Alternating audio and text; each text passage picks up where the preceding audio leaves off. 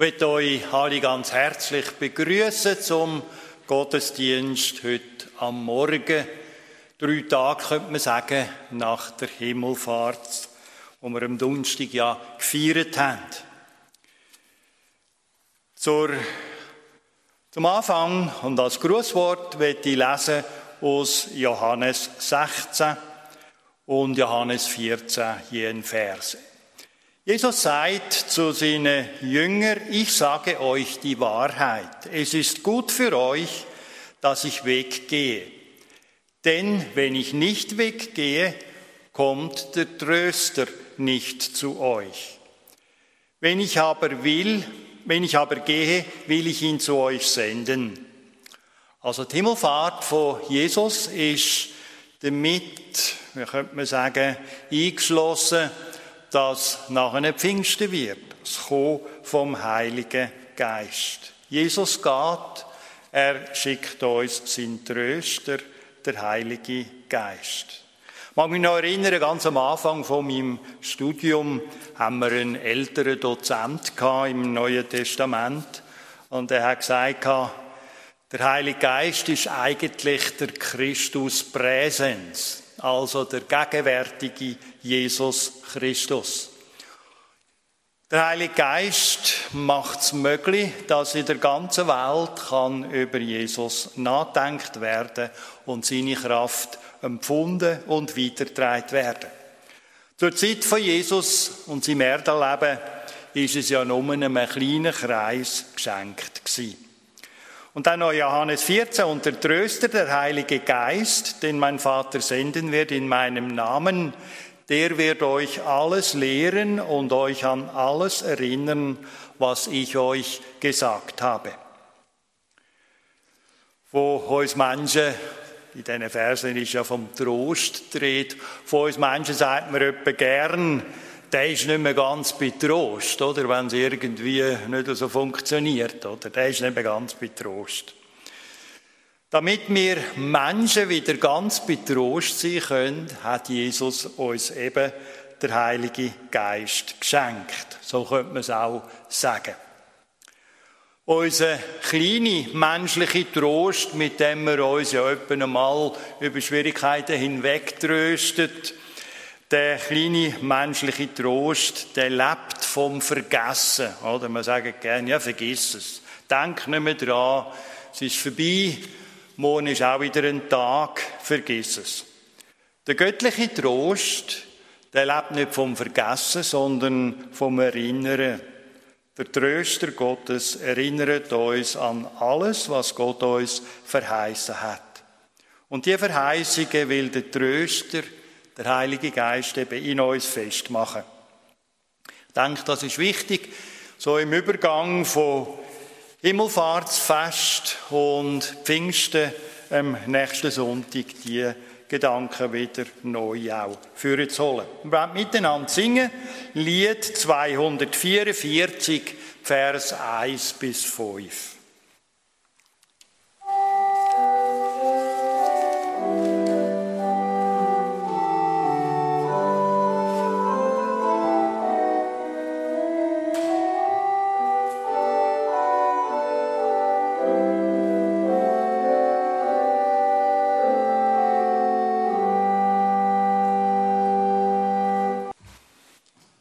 lesen uns ein paar Vers aus Offenbarung Kapitel 15. Dort schreibt der Johannes, der auf der Gefangeneninsel in Patmos interniert war, ja seine Offenbarung und hat dort seine Gesichter und seine Visionen gehabt von Gott und der Zukunft. Wir haben vor vielen Jahren bei uns in Oftringen äh, ein Seminar gemacht zu der Offenbarung, etwa anderthalb Jahre. Und im Anschluss daran sind wir dann auch nach Patmos gereist und haben uns all die Örtlichkeiten dort näher angeschaut. Es lohnt sich einmal, so eine Reise dorthin zu machen. Patmos im Gegensatz zu den anderen griechischen Inseln ist längst nicht so überlaufen, kleiner, überschaubarer und lädt auch ein, über all das weiter nachzudenken. Es ist ein eigenartiges Flair. Eben, es ist nicht der Massentourismus dort hier, sondern es ist eine kleinere Insel, relativ nah am türkischen Festland. Und Offenbarung 15, dort heißt es, eben schreibt der Johannes, ich sah so etwas wie ein gläsernes Meer, leuchtend wie Feuer. An seinem Ufer standen alle, die Sieger geblieben waren, über das Tier, gemeint ist da in dem Zusammenhang der Antichrist, wo in der Zukunft soll er stehen. Die Sieger geblieben waren über das Tier, die dein Standbild nicht angebetet und die Zahl seines Namens nicht angenommen hatten. In ihren Händen hielten sie Harfen, die Gott ihnen gegeben hatte. Sie sangen das Siegeslied, das schon Mose, der Diener Gottes, gesungen hatte, und das Lied des Lammes. Groß und wunderbar sind deine Werke, Herr, du allmächtiger Gott. Gerecht und wahrhaftig sind deine Wege, du König aller Völker. Wer sollte dich, Herr, nicht anerkennen und wer deinen Namen nicht rühmen und ehren? Nur du allein bist heilig. Alle Völker werden kommen und dich anbeten, denn deine gerechten Gerichte sind offenbar geworden. Wir wollen aufstehen zum Beten.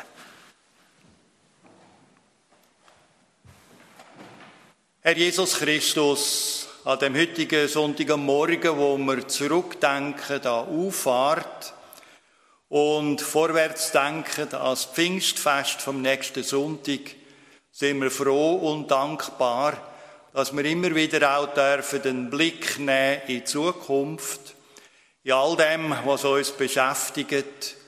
Und wenn wir an die Zukunft denken, auch im Wissen darum, dass du Herr von der Lage bist, dass du alles kennst und alles weißt und dass deine Wege und deine Gerichte gerecht sind. Im Sinn auch vom Zurechtrücken, Zurechtbringen.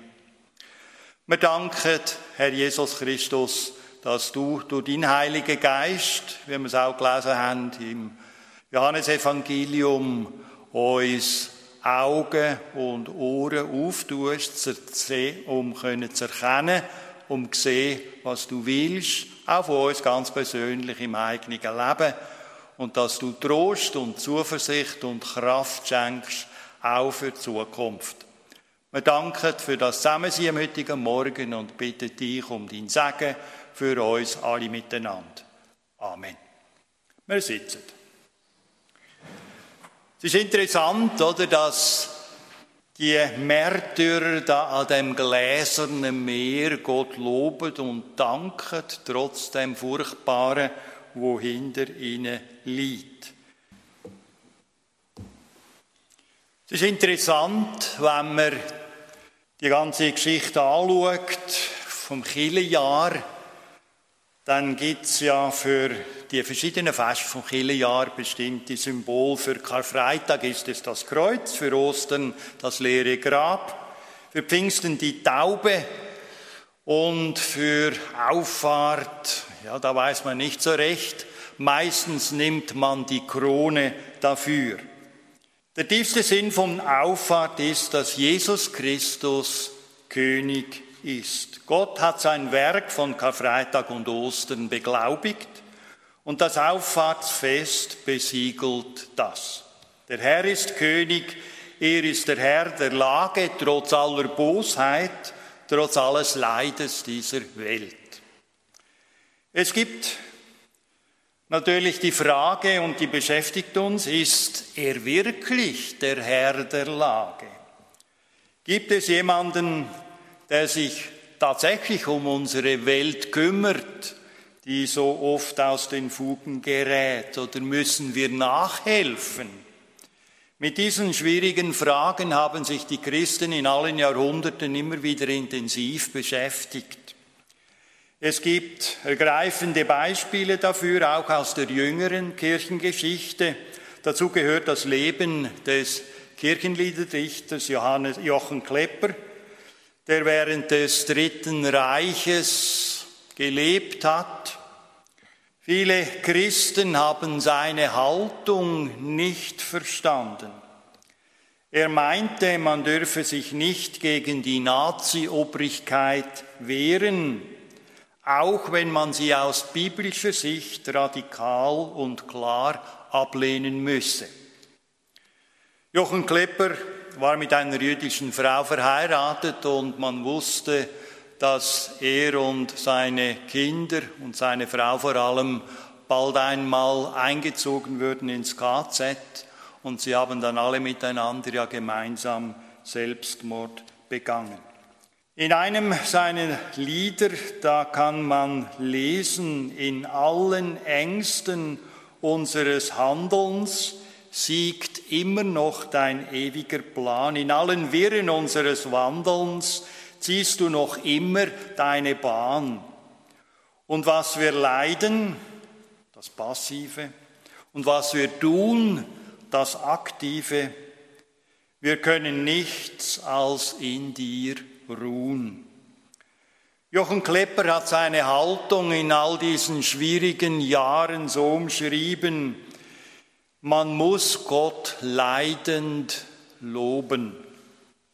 Wie gesagt, man hat Jochen Klepper nicht verstanden und doch ist es interessant, dass ihm die Geschichte ein Stück weit recht gegeben hat. Alle Attentatsversuche auf Hitler sind ja gescheitert alles Nachhelfen, dieses verhasste Terrorregime vorzeitig zu bodigen, sind fehlgeschlagen und es, es, ging bis zur bitteren Neige, so könnte man sagen. Bis zum 8. Mai 1945, als die Niederlage, die Kapitulation unterschrieben wurde und am 9. Mai dann den Siegesfeiertag, den die Russen bis auf diesen heutigen Tag, bis auf dieses Jahr wieder auch gefeiert haben. Wir denken daran an den 9. Mai in Moskau, die Parade wieder bei Putin. All das hat uns wieder ganz neu vor Augen geführt, wie schwierig es ist, in diesen Fragestellungen die rechte Mitte zu finden. Aktiv, passiv, die Verse hier in der Offenbarung von den Märtyrern am gläsernen Meer, die gehen ein Stück weit in die gleiche Richtung. Die Glaubenskämpfer aus Offenbarung 15, die singen eigentlich nichts anderes, als was Jochen Klepper auch erfahren hat. Wir konnten nichts anderes als in dir ruhen. Wir preisen dich, Gott. Wir wissen, du bist doch im Regiment, auch wenn es durch Chaos und Untergang hindurchgehen muss. Die Überwinder hier loben Gott wegen zweier Dinge. Groß und wunderbar sind deine Werke. Das ist das erste hier. Was gehört denn zu Gottes Werken? Sicher gehört dazu die Schöpfung, die Berufung Israels, Kreuz und Auferstehung Jesu, oder auch die wundersame Wiederherstellung des Staates Israels nach zwei Weltkriegen, so wie es die Bibel mannigfach vorausgesagt hat. Allerdings steht die geistliche Wiederherstellung noch aus. Im Propheten Zacharia Kapitel 12 lesen wir und auch an vielen anderen Stellen im Alten Testament und auch bei Paulus, dass die Stunde kommen wird, in der die Juden erkennen werden, dass Jesus der Messias ist, auch ihr Messias. Und zu den großen und wunderbaren Werken Gottes gehört schließlich auch die Neuschöpfung von Himmel und Erde, die ja am Ende dann der Offenbarung beschrieben werden. Es sind alles Werke, die unsere, ich sag's pointiert einmal, unsere gottlose Welt aufs schärfste bestreitet. Alles sei durch Zufall entstanden. Israel sei ein Volk wie jedes andere auch. Jesu Tod sei kein Sühnetod. Seine Auferstehung sei allenfalls gleichnishaft zu verstehen. Und letztlich auch kein Gedanke daran, dass einmal jeder und auch jedes Volk Rechenschaft ablegen muss vor Gott. Und dass Gott sich selbst vorbehält, einmal alles neu zu machen. Keine Gedanken an all diese Dinge. Es geht einfach alles endlos so weiter, wie es in unbestimmter Vergangenheit per Zufall auch so entstanden habe, entstanden sei. Aber nicht so hier die Glaubenskämpfer in Offenbarung 15. Groß und wunderbar sind deine Werke. Und das Zweite, dass die Glaubenskämpfer hier singen, gerecht und wahrhaftig sind deine Wege. Gott kommt zum Ziel. Seine Wege im persönlichen Leben wie in der Geschichte oder auch in der Heilsgeschichte sind die richtigen, sind die gerechten Wege. Johannes sah hier die Schar der Glaubenden, die während der antichristlichen Zeit, während des Regimes, die Zahl des Antichristen nicht angenommen haben. Was ist denn das? In Offenbarung 13 ist davon die Rede. Und das Tier der Antichrist macht, dass sie allesamt, die Kleinen und Großen, die Reichen und Armen, die Freien und Sklaven, sich ein Zeichen machen an ihre rechte Hand oder an ihre Stirn, das niemand kaufen oder verkaufen kann, wenn er nicht das Zeichen hat, nämlich den Namen des Tieres oder die Zahl seines Namens. Hier ist Weisheit. Wer Verstand hat, der überlege die Zahl des Tieres, denn es ist die Zahl eines Menschen und seine Zahl ist 666. Man hat in den vergangenen 2000 Jahren manche Überlegungen angestellt und es gibt viele Theorien zu dieser Zahl. Und man hat Namen herausgetüftelt und versucht zu finden.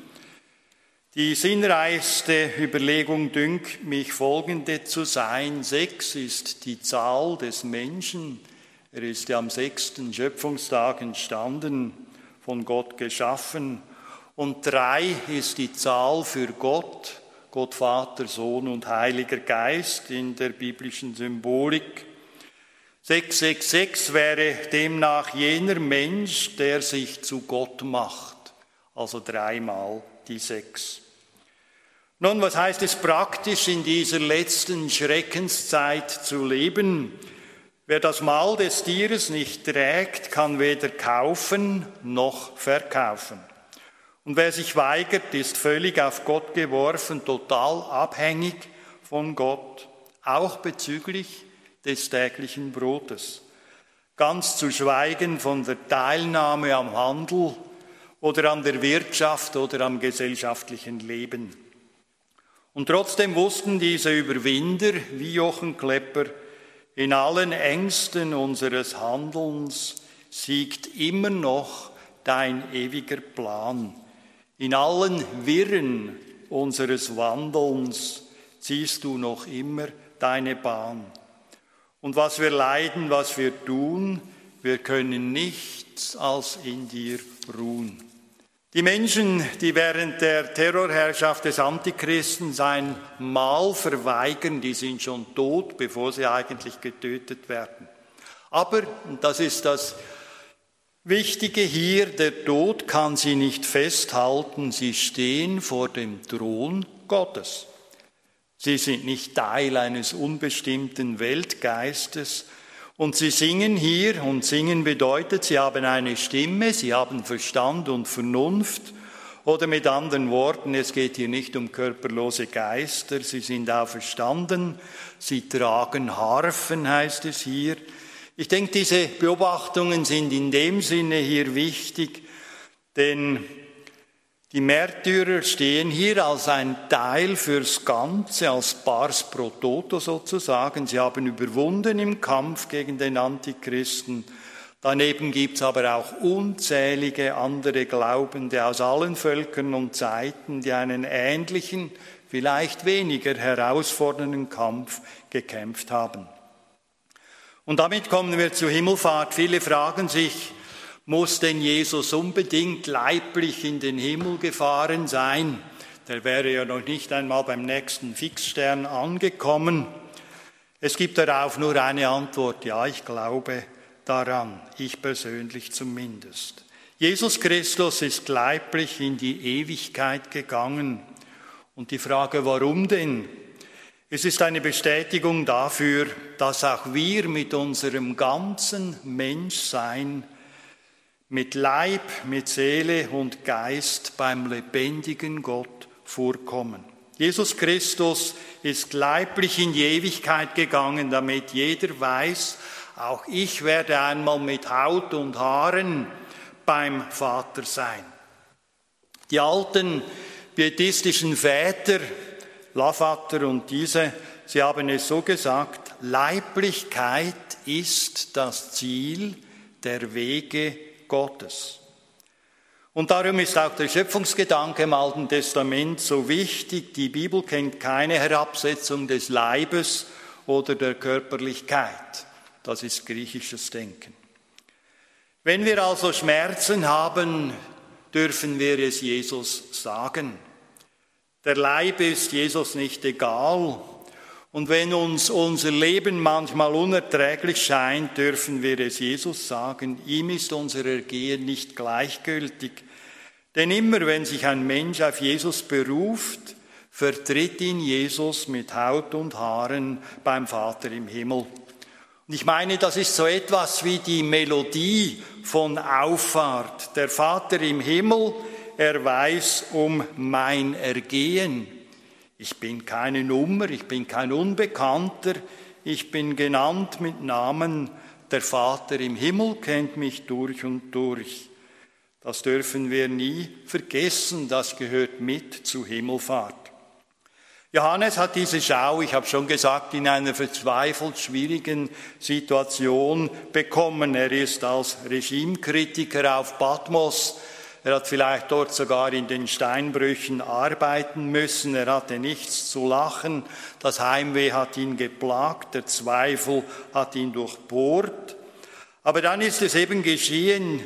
Die wenigen Verse berichten hier nur sehr knapp und zurückhaltend. Als Johannes eines Tages am Meer saß, vielleicht war es abends, vielleicht ging gerade die Sonne unter, da hat er plötzlich einen völlig neuen Klang gehört. Nicht mehr das Hämmern der Steinhauer oder die Peitschenhiebe der Machthaber. Der Klang hier, der kam aus keiner Machtzentrale, auch von keinem Schlachtfeld, von keinem Trauerhaus oder Krankenhaus, der neue Klang hier, der kam auch nicht von hinten oder von vorne oder von der Seite, sondern eben von oben. Groß sind deine Werke, Herr, allmächtiger Gott. Du bist der Herr über alle Lagen. Das war eine neue Melodie. Über dem alten Lied der Welt erklang das neue Lied des Himmels hier am Ufer des Adriatischen Ägäischen Meeres. Entschuldigung, Ägäischen Meeres. Und Johannes hörte es und Johannes wurde gestärkt und getröstet. Und ich denke, es ist gut, wenn man das wieder neu bedenkt. Das Getöse der Mächtigen dieser Welt ist nicht alles, auch wenn es lautstark daherkommt. Und das Gebrüll der Kämpfenden ist auch nicht alles, auch wenn es rund um die Welt geht. Das Geschrei der Verwundeten und das Weinen der Trauernden ist nicht alles. Über allen Stimmen dieser Welt, da gibt es so etwas wie eine Oberstimme, eine starke. Und diese Hauptmelodie tröstet. Es sind drei Verse hier in diesem Lied angesprochen, könnte man sagen. Der erste Vers ist der Mose-Vers. Johannes schaut hinaus aufs Ägäische Meer und er blickt weit hinaus, er hört all das Singen hier. Von einem Ufer ist nicht zu sehen und in der untergehenden Sonne sieht das Ganze aus wie das Rote Meer. Und irgendwie eben steht der Durchzug des Volkes Israel vor seinem inneren Auge.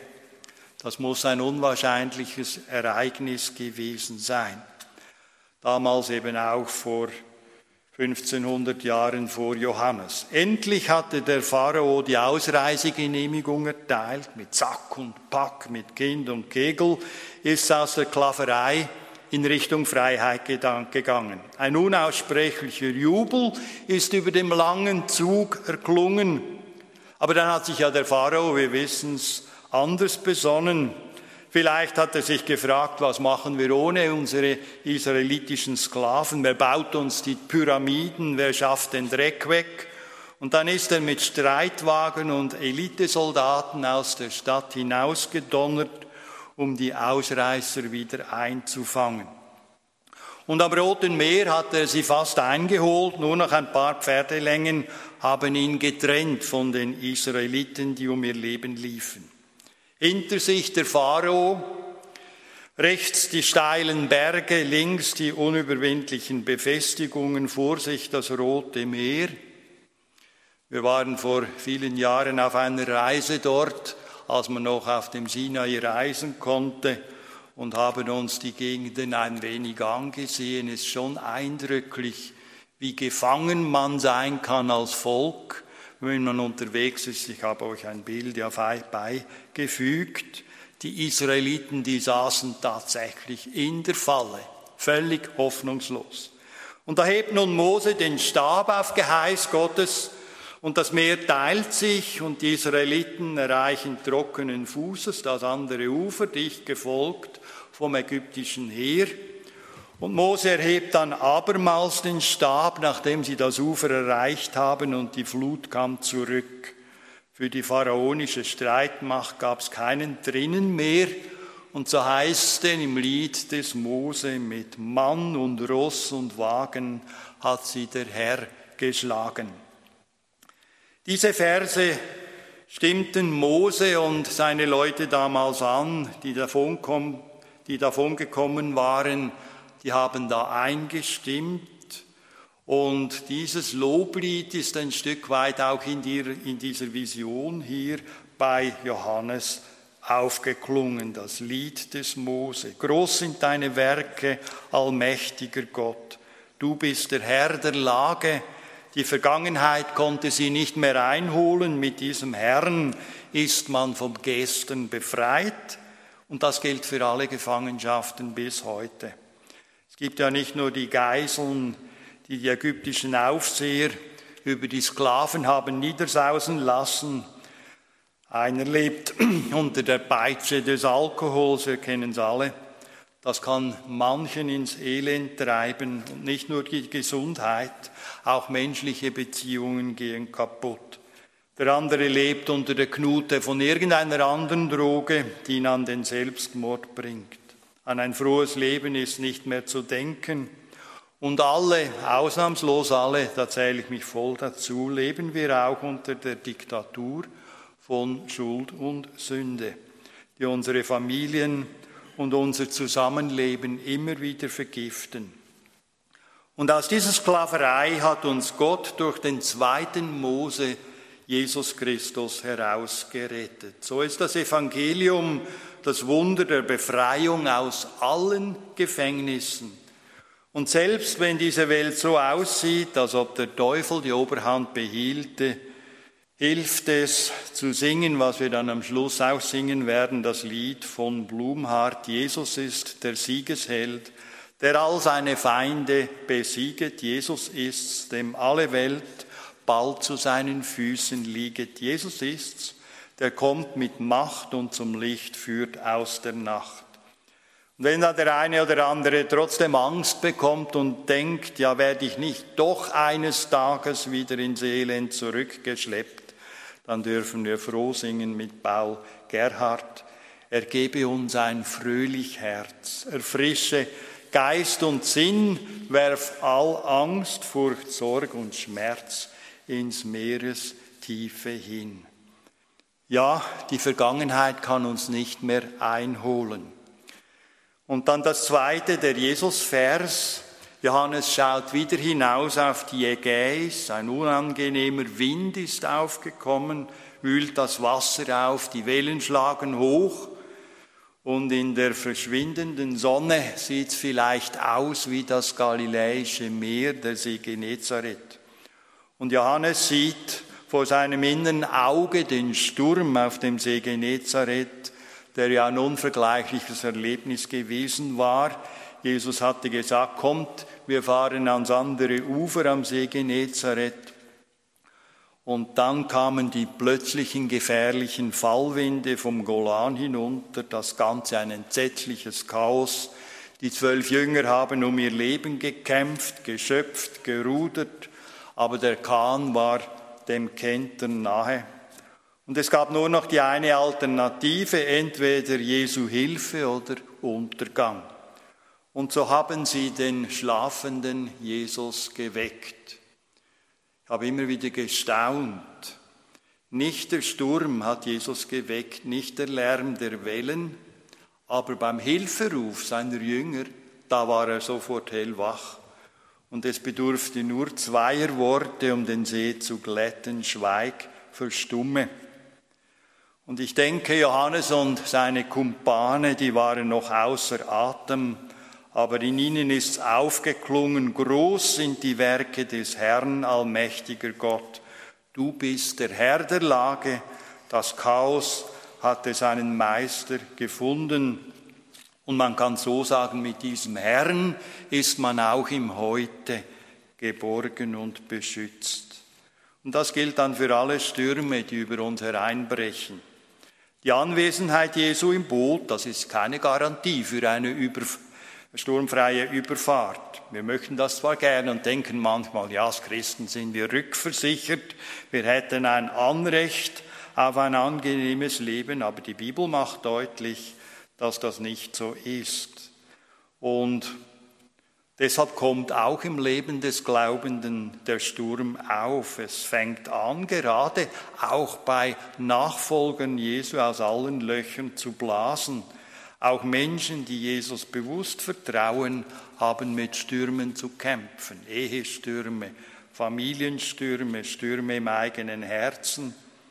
Aber erst in den Sturmzeiten wird deutlich, ob wir wirklich Gott vertrauen oder ob wir eigentlich mehr uns selbst vertrauen.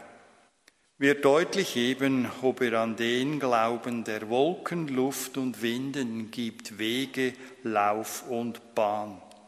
Ja, wer den Jesus-Vers hört, der vertraut darauf, jeder Sturm geht mit seiner Hilfe zu Ende. Jedes Chaos findet in ihm den Meister. Mit diesem Herrn bin ich ihm heute beschützt. Und dann noch der letzte Vers, der Vers hier der Erlösten. Johannes schaut noch einmal hinaus auf die Ägäis.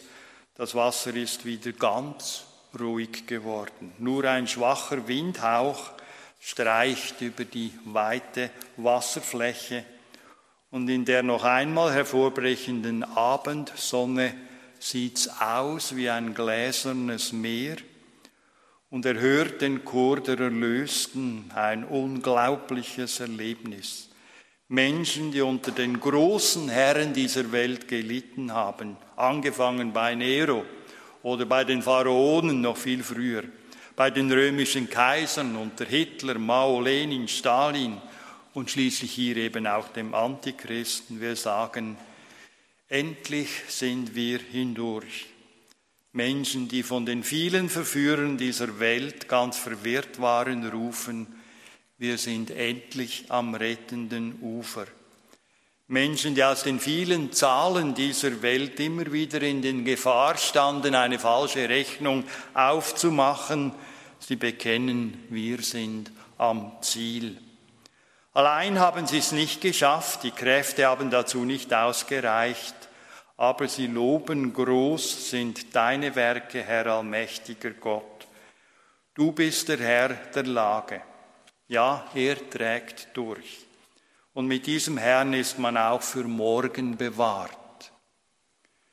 Das gilt auch für unsere Zukunft. Wir wissen nicht, was die kommenden Jahre bringen werden. Wir wissen auch nicht, wie unsere ganz persönlichen Sorgen und Fragen gelöst werden können. Und wir wissen erst recht nicht, wie die Zukunft der Welt aussieht. Niemand weiß das außer Gott. Aber für ihn ist die Geschichte unseres kleinen Lebens und die Geschichte der Welt nicht dunkel, sondern eben gläsern, glasklar. Er durchschaut es. Er hat alles im Auge. Er überblickt es. Nichts ist ihm verborgen. Es ist alles gezähmt. Keine Wellen, kein Aufgepeitschtsein mehr. Gläsern, durchsichtig und klar ist alles. Ich denke, das ist die Melodie von Himmelfahrt.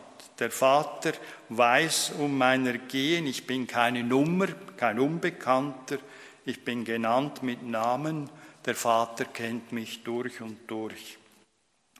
Und wenn wir nachher in den schönen Sonntag hinausgehen, dann dürfen wir sagen, es ist doch trotz allem wunderbar zu leben. Es ist keiner unter uns zu klein, keiner ist zu unbedeutend und das verdanken wir Jesus. Und wenn wir einmal vor Gott stehen und durchleuchtet und gefragt werden, wer bist du denn, dann bekennen wir, Vater, du kennst mich mit Haut und Haaren. Ich stehe hier nicht aufgrund meiner Verdienste, auch nicht aufgrund meines Gutseins, sondern wegen der Wunden deines Sohnes Jesus Christus. Und dann gibt's nichts mehr zu sagen als Vater, ich habe dir nichts zu bieten, nichts als nur deinen Sohn, und an den klammere ich mich. Das nennt die Bibel Trost. Trost sind nicht irgendwelche Redensarten, fromme oder so. Trost ist die Kraft, durch die ich sagen kann, Herr Jesus, du kannst alles, aber mich übersehen, das kannst du nicht. Groß sind deine Werke und Wege, Herr allmächtiger Gott. Du bist der Herr über alle Lagen. Amen.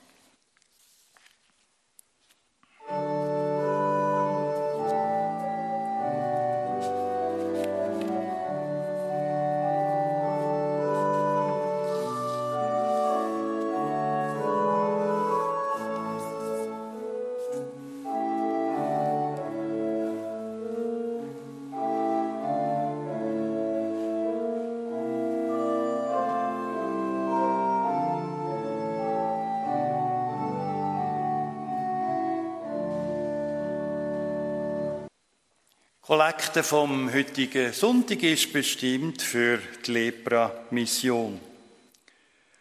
Morgen am 30. Mai um 9 Uhr ist wieder Morgengebet da in der Kille.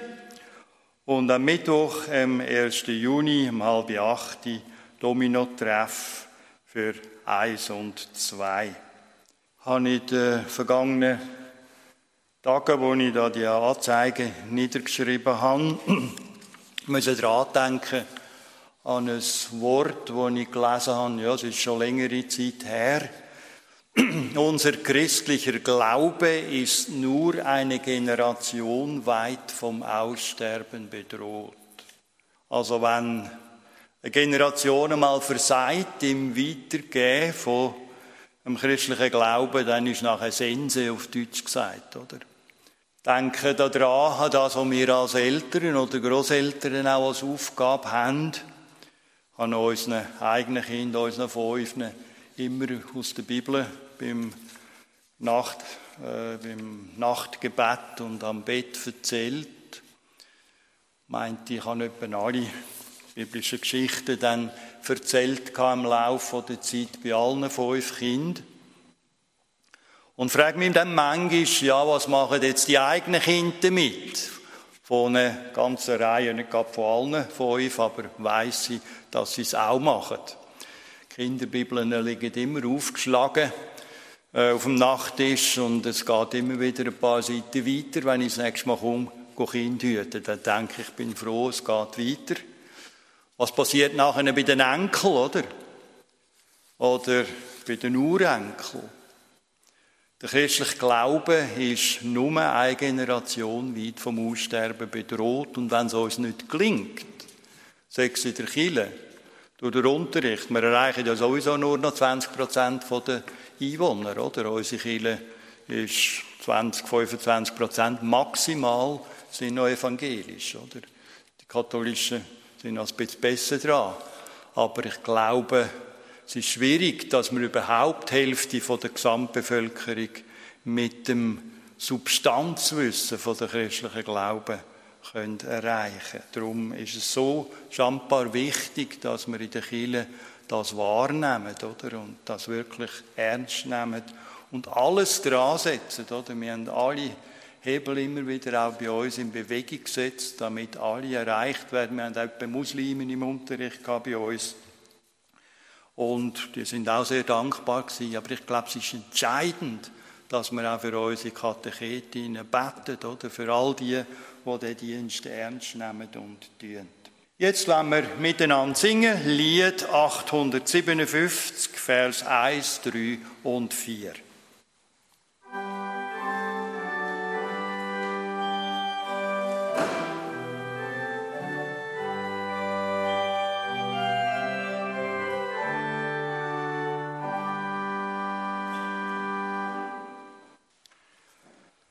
Vater im Himmel, wir sind froh und dankbar, dass wir lesen, am Schluss wird's gläsern, am Schluss wird's durchsichtig und klar.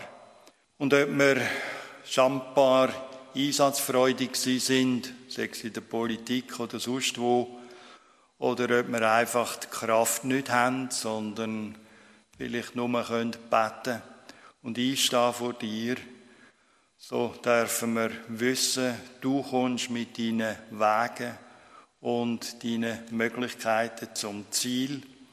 Und am Schluss wird nicht das Verderben und das Chaos siegen, sondern ein neuer Himmel und eine neue Erde.